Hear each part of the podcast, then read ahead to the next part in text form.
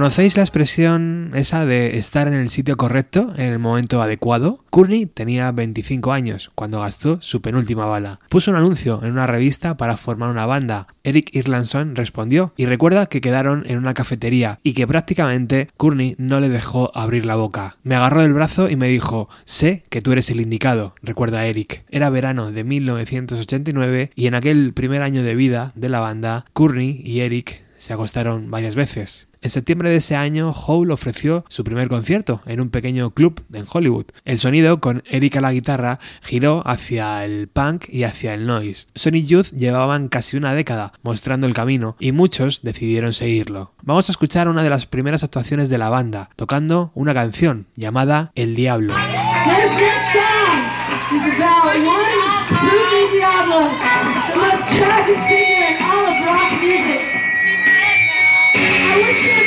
yang.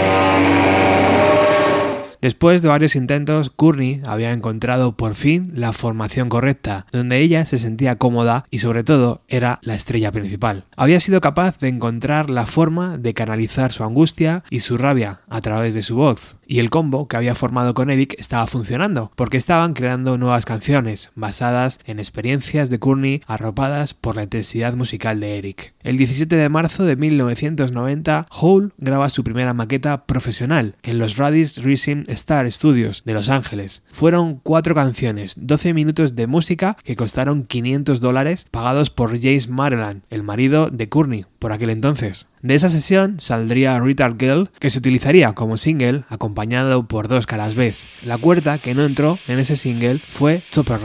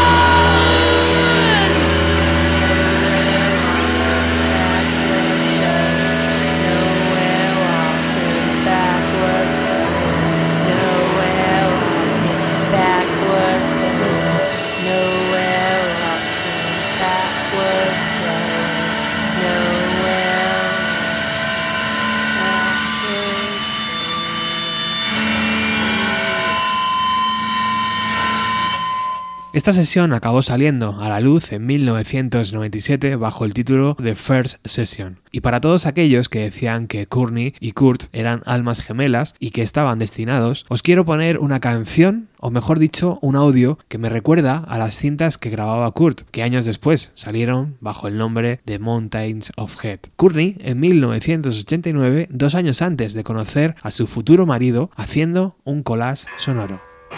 Dear Diary, I was standing in a bus stop today and they must have known I wanted to be a model, so I'm going to call them tomorrow. Won't be long before I'm in all the big rock videos. The most incredible thing happened to me in Bordello last week, and that's why I'm writing.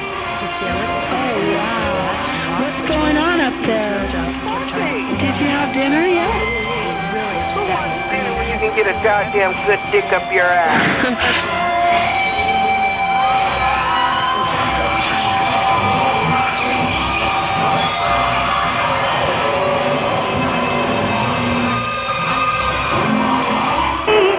Especially I see that already. need you, girl. Huh? I need you, girl. You need me, boy. Yes, Miss Holly. Too. Huh? I need you too, baby. Diary, I can't write a lot. Johnny's in the bathroom. I met him in English Acid tonight. He's just incredible. He's got this long, straight black hair, he wears all this silver jewelry, velvet pants, black boots, etc.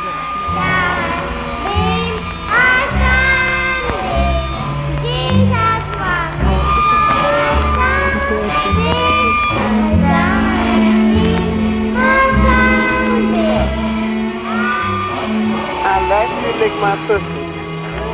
It's a lickable pussy. Hi, baby. How you doing? Well, all y'all want some pussy? Well, all y'all grab on the soul train line and get it.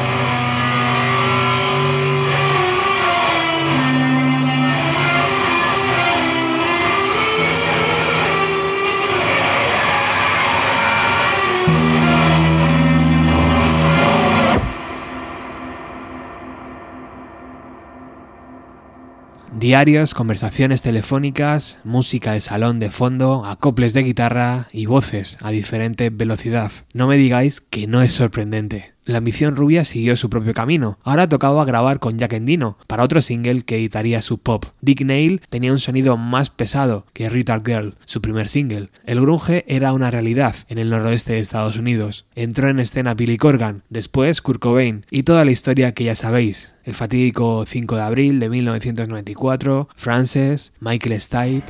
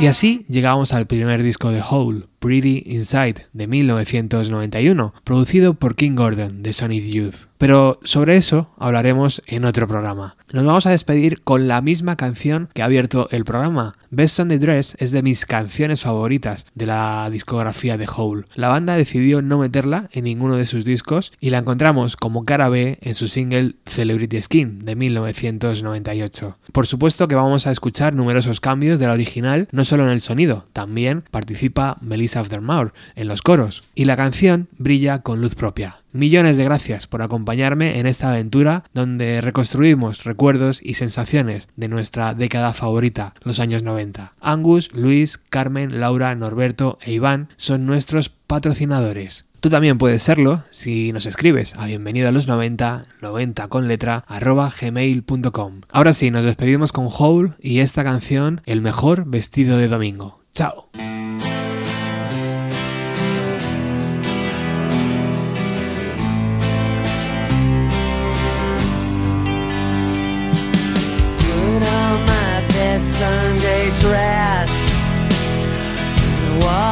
Straight